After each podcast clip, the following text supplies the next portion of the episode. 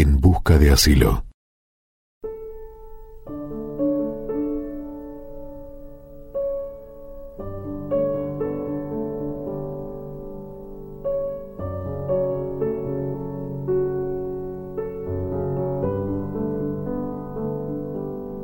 Colón, en lugar de correr a la corte a deshacer las intrigas de sus enemigos y defenderse contra Fray Juan Rodríguez de Fonseca, que le ha minado el terreno, se postra de rodillas en conventos, capillas y reliquias de santos.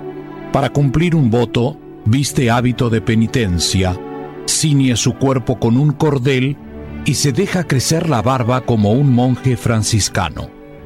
Los que le reconocen bajo ese aspecto fantasmagórico se asustan ante su porte y aspecto. Su corazón está acongojado. Su cuerpo delgado y escuálido. Sus ojos chispean sombríos e inquietantes.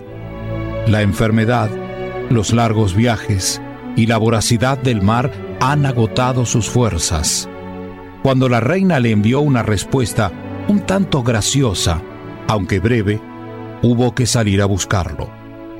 ¿Dónde estaba el almirante? Está en el monasterio de la Rábida, en devota conversación con su viejo amigo, el fraile Fray Antonio de Marchena y Fray Juan Pérez. Lee la carta donde los reyes le solicitan su presencia en la corte.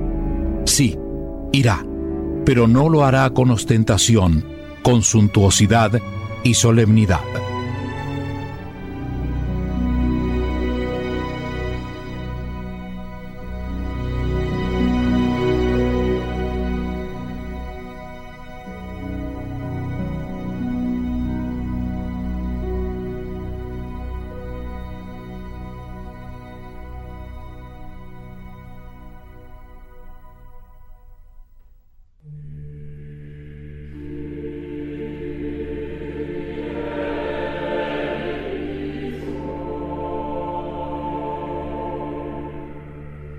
Cristóbal, viejo amigo, recuerdo las largas charlas que hemos tenido cuando planeabas tu primer viaje hacia el nuevo mundo. Veo que estas nuevas tierras han cambiado por completo tu vida y no para bien.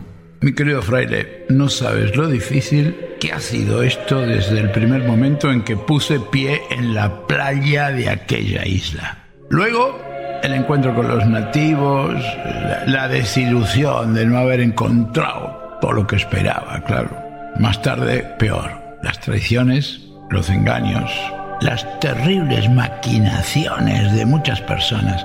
Y, todo lo ocurrido hasta aquí, mi regreso ahora, todo eso, te lo aseguro, cambiaría hasta el más santo de los hombres.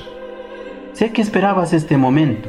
Es tu oportunidad para quitar todas tus dudas que están en tu contra y limpiar tu nombre. Pero antes Ve y descansa ahora. En el silencio de la noche, cuando todos duerman, prepara tu corazón meditando la palabra de Dios en el libro de Jeremías. Nada más tortuoso que el corazón humano y no tiene arreglo.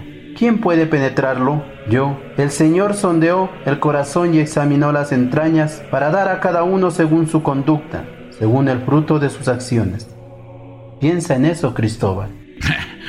No puedes con tu genio, mi querido fraile.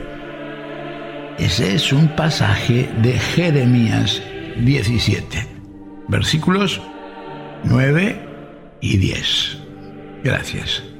Gracias a los dos por esto, por el asilo, por la amistad y por prestar vuestro oído a tantas historias. Y seguiré el consejo. Me iré a descansar.